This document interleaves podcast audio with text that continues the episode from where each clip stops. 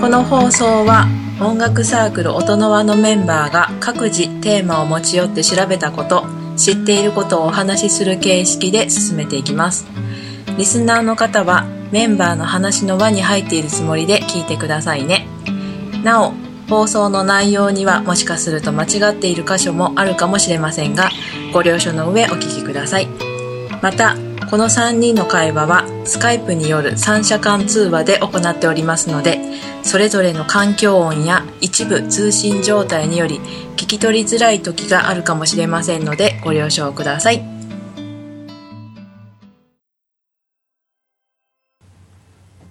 はい、こんにちは。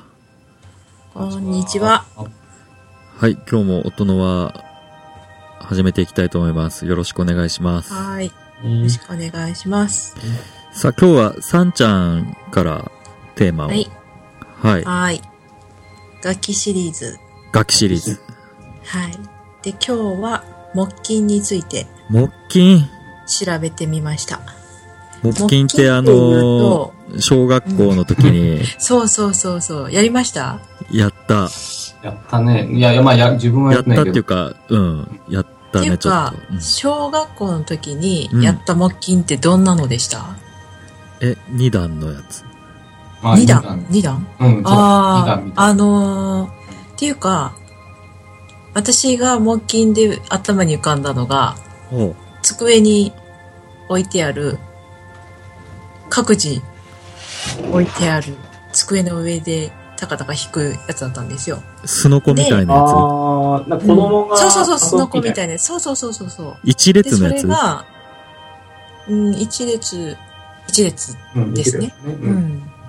ん。で、うんちょっとこう、あの、中学生ぐらいになったら、あのーホールとかで見るような、立ってひ叩くやつ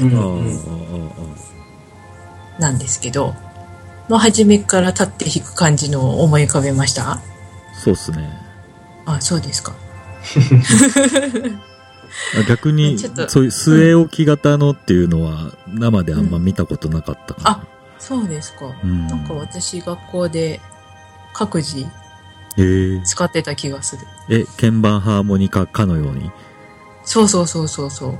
うん何台か台数があって。そうそうそう。ええそう全員はないけど、うんうんうん代わり番号でやってた覚えがあって、えで、えなんか合唱とか、合唱じゃないな、合奏で合奏。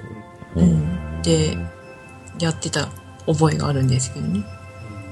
で、その木剣をちょっと調べようかなと思って、ははい。で、まあ、ちょっと調べてみたら、まず、あのー木琴っていうのは、木製の音盤、音板うん。を、まあ、ピアノの鍵盤と同じ順番で並べて、バチ、まあ、マレットっていうらしいんですけど、うんマレットで叩いて音を出す。まあ、想像してるものだと思うんですけい。ど、うん、で、それが、あのーまあ、打楽器の総称として木琴っていうみたいです。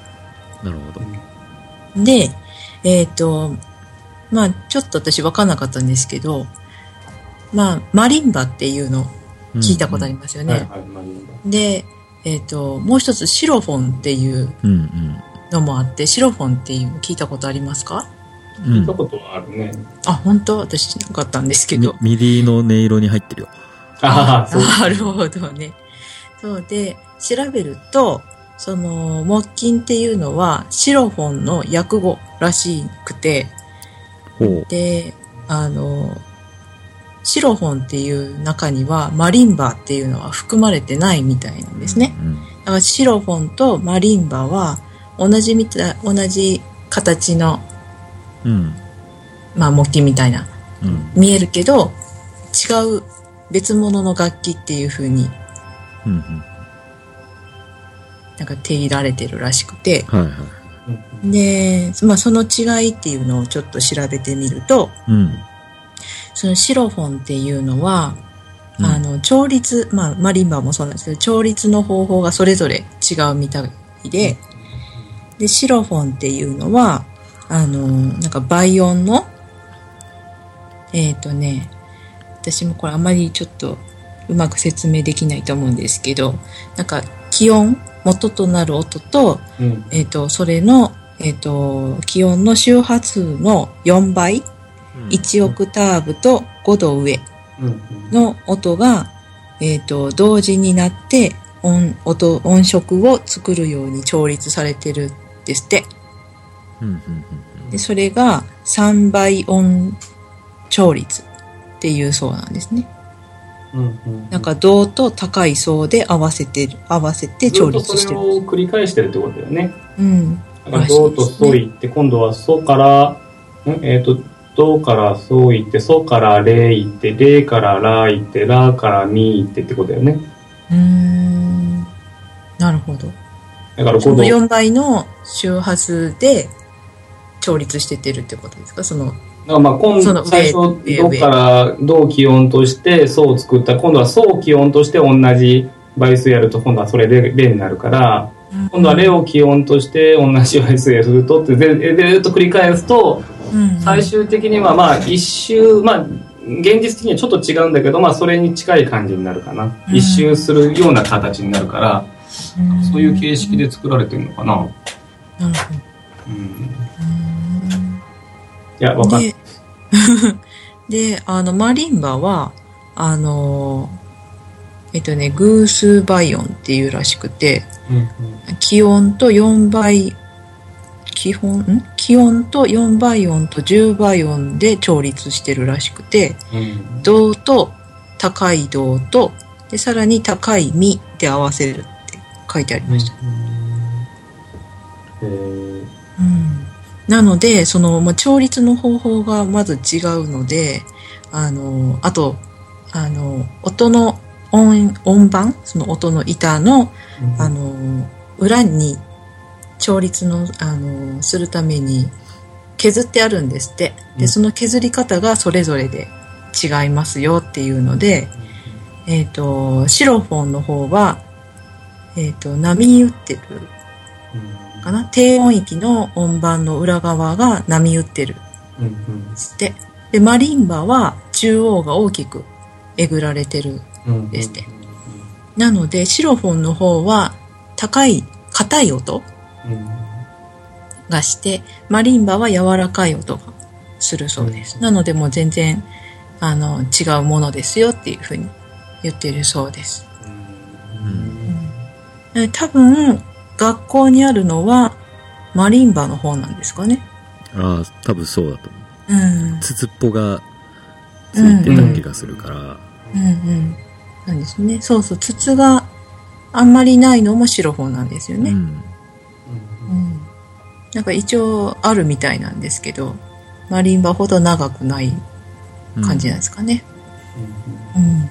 で、まあ今日は、えっ、と、シロフォンの方をちょっと調べてみたので、シロフォシロフォンの方。ン。はい。はい。で、シロフォンのまず歴史なんですけど、うんと、起源が、えーアフリカからスタートしてるみたいなんですが、これはシロフォンもマリンバも大体アフリカらしいんですね。うんでも一部のサイトでは、あの、アジアって書いてあるのもあったんですけどね。うん。うん。で、まあ大体、あの、二つともアフリカが発祥で、で、その後にシロフォンの場合、シロフォンはヨーロッパの方に伝わったみたいですね。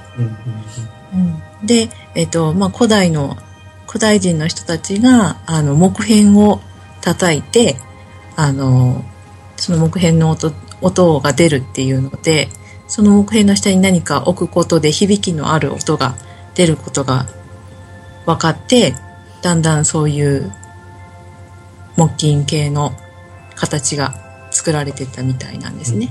で、文明の発展とともに、ラテンアメリカではマリンバ、ヨーロッパではシロフォンとして音楽界に登場したそうです。うん。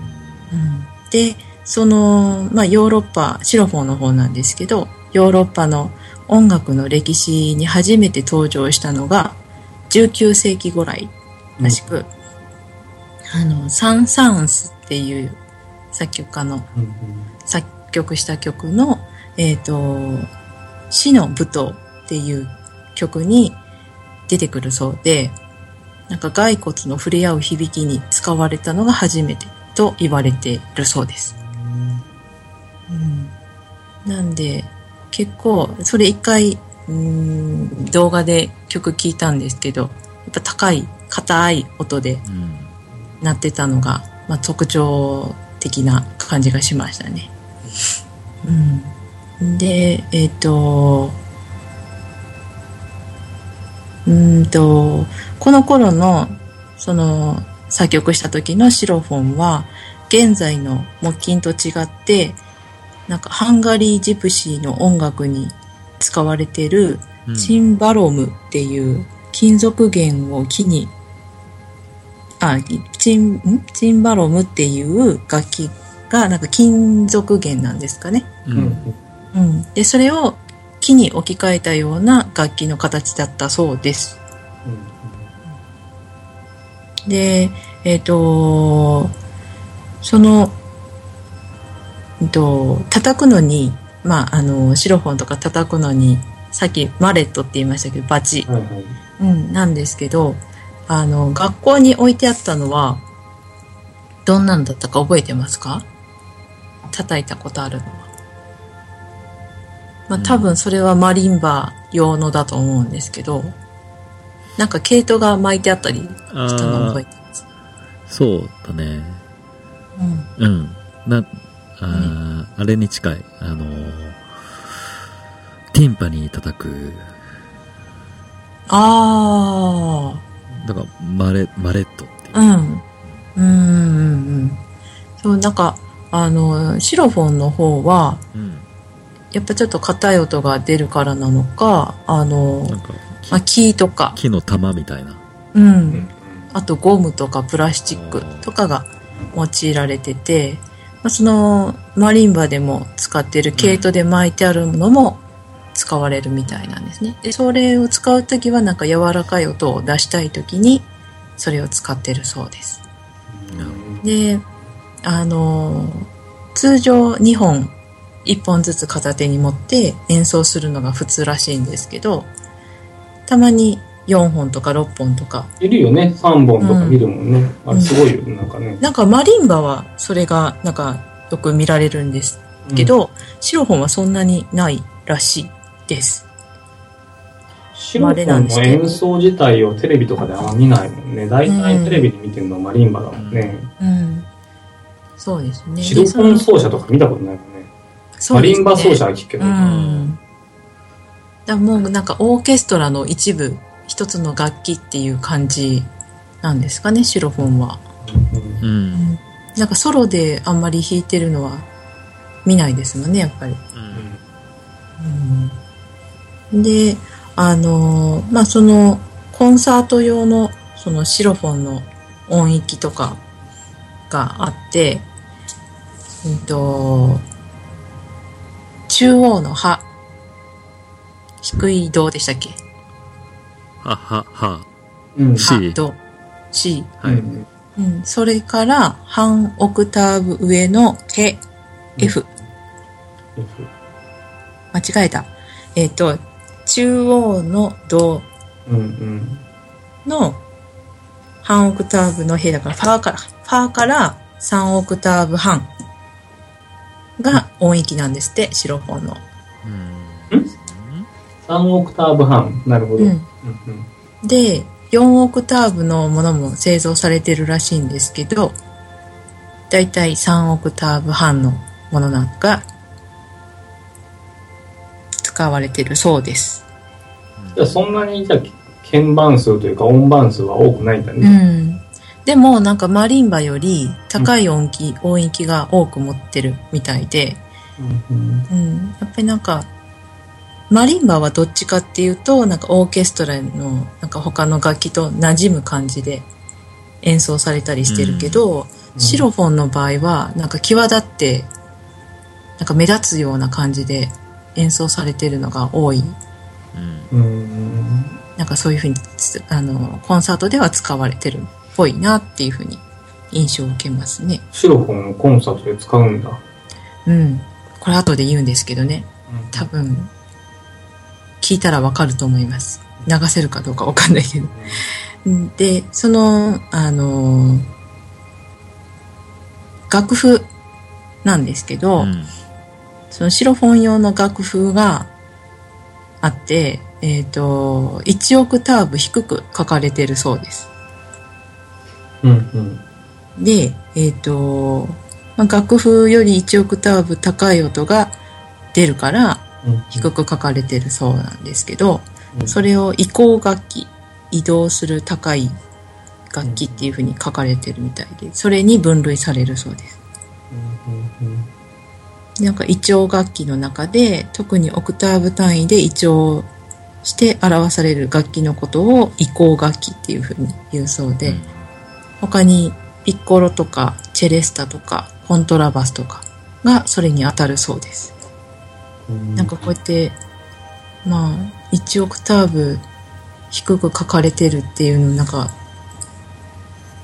こんがらってくるのかなとかにちょっといろいろは。シロフォンもマリンバも両方とも。マリンバーの方はそこまで書いてなかったけど、どうなんでしょう？次回調べようと思うんですけど、う。うんん、そこに書いてあったかな？マリンバは書いてなかった気もするけど、でも、そう、同じっぽいからそうなのかな。うん。で、さっき言ってた、その、コンサートで際立ってる曲っていうのが、あの、絶対聞いたことのある曲2曲見つけまして、あの、ガバレフスキーの組曲道化師よりギャロップっていう曲なんですけどはい、うん。知ってますか？運動会とかでよく流れたりするやつなんですけど。うん。それと、ハチャトーリアン、ハチャトーリアンのバレエ音楽、ガリーヌより、剣の舞、剣の舞？はいはいそれも、あのーめっちゃ際立って聞こえてました。それも、あの、多分、えっ、と、運動会とかでよく流れている曲だと思う。東京とか、二つとも。で、あとはサン・サーンスの、これ私はあんまり聞いたことなかったんですけど、さっきの死の舞踏っていう曲と、動物の謝肉祭より化石っていう曲の中でも使われてるそうです。うんうん以上になります。なるほど で。シロフォンっていうのが私が知らなかったので。そのマリンバと何が違うのかっていうのをすごいちょっと調べて、うんうんうん、ちょこっとだけ分かったかなっていううん。うん感じですね。あとは、まあ本当に硬い音だなっていうのがうんすごい印象でした。動画で見たり、YouTube で見たりしてて。うんうん。うん。なんか、確かにアジアの方でもシロフォンっぽい、あのー楽器を見たことがあるんですね。なんかアジア系の、うん。あのー竹のとかあるよね。うんうんうんはあうん。はあれ、なんだっけ。竹のシロフォンみたいなのあるよね。あ。竹の。それは、おもちゃ、おも、おもちゃじゃなくて？それちゃんとした楽器として？うんいや、ちゃんとしたの、あのーちゃんとしたやつなのかなうん、なんか、なんだっけな、えっ、とね、お土産屋さんみたいな。感じのところ、あの、アジア系、あ、違う、お土産屋さんじゃないか、なんか、えっ、と、雑貨屋さん？うん。でなんか、見たような感じがするかな。あー。長さが変わっててっていう感じですか？あの、筒がない感じ？そうだね。うんあのー、タイとかが、。うん。タイとかにも、やっぱり、シロフォンがあって、うん。えっ、とね、ラナートっていううん。楽器があるのね。うん。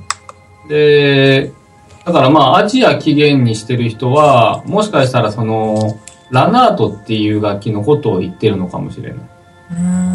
ラナートっていうのが、なんか、なんて言うんだろうな、あのーなんかね、さ、魚の池作りの下にある船みたいなやつの上に、うん。なんか、竹っぽいけど、硬い木をたくさん並べて、糸で結んであるみたいな。のがあって、うん。だから、それがね、あのーなんだろう。高温が出るシロフォンと、あと低温が出るシロフォン、それぞれ名前が違って。なんかまあ高温のがラナートエイクっていうので、低温のがラナートトゥムっていうのがあるんだけど、うん。でこのラナートトゥムっていう低温が出るものは竹とかでも作られるんだよね。へえ。でこれは何に使われタイの、まあ、伝統的な音楽だったり演劇とか、うん。まあ、これも同じようにマレットを使うんだけど、うん。うん。うん、だからまあもしかしたらその、うん、まあアジア起源にする人はそのことを言ってるのかな。うーん。うん、そうなんだ。そこまで書いてなかったな。だからへえ。わかわわかんない。どっちが先かは ね、あの、うん。わかんないけど、うん、まあタイの方までも行ってるってことだね、だかうらね。ん。しかも伝統楽器だから、もう本当に昔から。うん、で、いや、さっき話を聞いて、その、何 ?19 世紀うん。って話だったでしょ？うん。でも、タイの伝統伝統楽器がいつからかわからないけど、うん。伝統楽器ってことは結構古いのかなとかうん。考えると、わかんないね。どっちがう、ん。どっちなのかっていうのは。うん。うんまあ、アフリカから来てヨーロッパで登場したのが19世紀って書いてあったから。あーうん。ただまあ確かに、その、まあ、この手のはね、か考えつきそうな気もするから、うん。うん。さっきね、あの、鉄の金属の弦を。打ったのが始まりって言ったんだけど、うん。あのもともと中国の琴とかうん。が、まあ、あの、そういう、えー、鉄のやつを打つみたいなうん。のがあって、それがタイの方だとキムっていう、まあ、金だからキムなのかなちょっとわからないけど、あの、そういう同じような、あの、鉄の弦を打つような楽器もあるのね。うん、まあもしかするとそういうのが何、えー、マリンバっぽく形形を変えたのかとか、うん、なんかまあ同じようなことは、まあみんな考えつきそうだから、同時多発的にうん。なんか、ね、あの、あとなんか、縦にするやつもあるよね。あの、縦？なんて言うんだろう。普通は、あの、横にするでしょ？うん。でも縦に並べて使う、その、やつも見たことあるんだけど、うん。それは、何？更新してるときそうそうそうそうそう。ああれは違うんだ。あ、あれは鉄筋の方かもしれない。うん。タイもやっぱ同じようにあるからね、そういうのはね。うーん。ちょっとね、わからないけど。まあ、いろんなへにー似たような。まあでもまあ、誰でも考えつきそうだけどね。そのうん木の長さ変えて、うん。で変えて、うん。並べて、みたいな。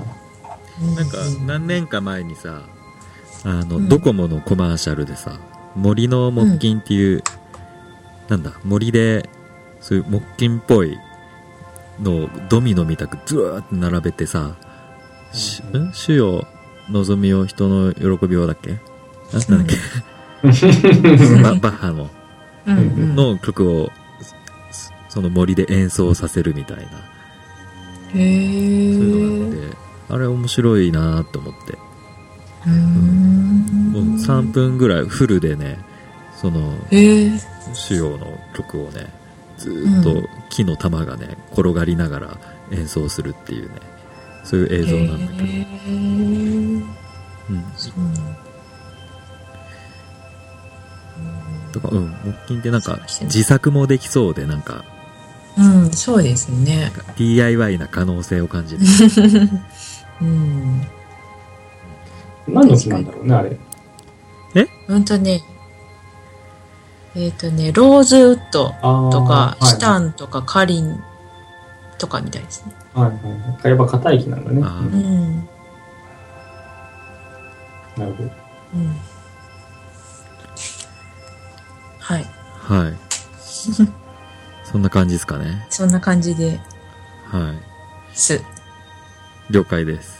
はい。はい。次回、マリンバーとか調べようかと思ってます。え？うん。掘っちゃう。次はね。あぜひ。マリン。はい。うん。マリンバ木ー。琴、鉄琴というか、オーケストラ楽器だけで結構いけそうな感じだよね。いろいろあるよね。う、んん、めちゃくちゃある。管管楽器ね。う。うんん。はい。はい。というわけで今日は、さんちゃんから、木琴の中のシロフォン6本。はい。についてでした。はい。はい、ありがとうございました。はい。ありがとうございました。